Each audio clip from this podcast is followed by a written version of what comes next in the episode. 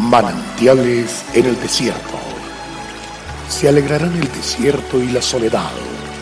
El yermo se gozará y florecerá como la rosa. Bienvenido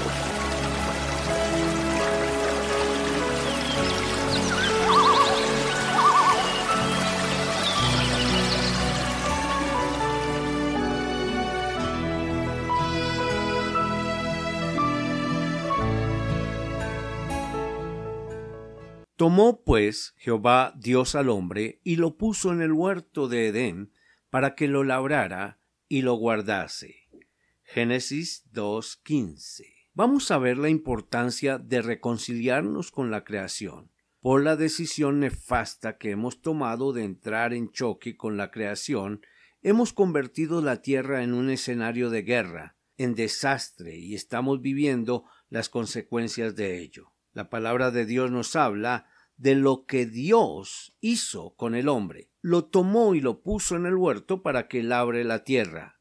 Nos puso para guardar la tierra, es decir, asumir la responsabilidad y el deber que tenemos respecto a la creación que es de Dios. Hoy en día no hablamos de creación, sino de naturaleza. Hablamos de fenómenos naturales como castigo de la naturaleza cuando nos referimos a las inundaciones, terremotos, maremotos, ciclones, etc., la gente los denomina de esta manera. Al afirmar que son fenómenos naturales, estamos desconociendo y evadiendo la responsabilidad, evitando concebir que la mano del hombre es la responsable de todos estos desastres. Al decir que es algo natural, creemos que debía suceder. Cuando evitamos asumir la responsabilidad que tenemos de que somos los causantes y no Dios, básicamente estamos afirmando que somos el Creador.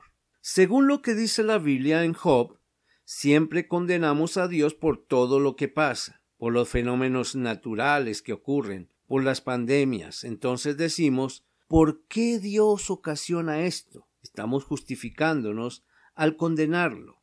El ser humano siempre busca justificarse de alguna manera para no admitir su responsabilidad y para no reconciliarse con la creación. Dios bendice al hombre para que fructifique, multiplique y llene toda la tierra, pero también dice para sojuzgarla, es decir, para tener juicio, para labrar y cuidar la tierra. El sojuzgar es al servicio de guardar la tierra, de labrarla, pero tenemos que asumir la responsabilidad delante de Dios. Tenemos y debemos reconciliarnos con la creación. El reconciliarnos con la creación toma parte de reconciliarnos con el Creador detrás de toda la creación.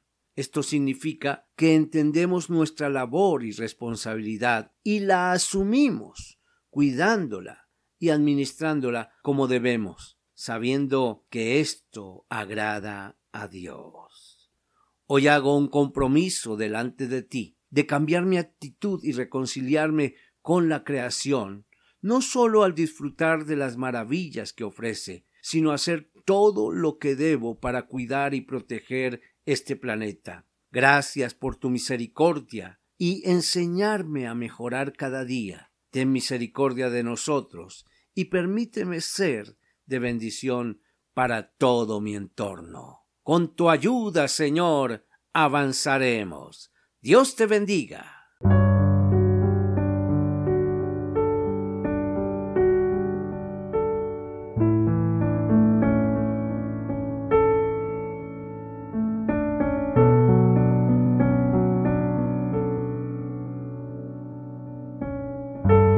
Agradecemos su amable sintonía. Esperamos que este espacio se constituya de bendición para su vida y le invitamos a compartirlo con otras personas. Visita nuestra página web www.cfeprimavera.org. Mañana el pastor Daniel Machuca estará de nuevo con un mensaje de aliento en este espacio Manantiales en el Desierto.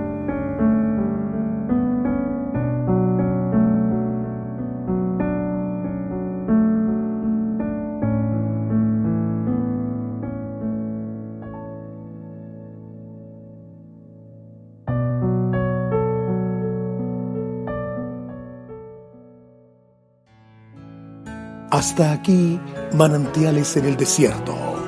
Será muy grato estar con ustedes mañana en una nueva entrega de manantiales en el desierto.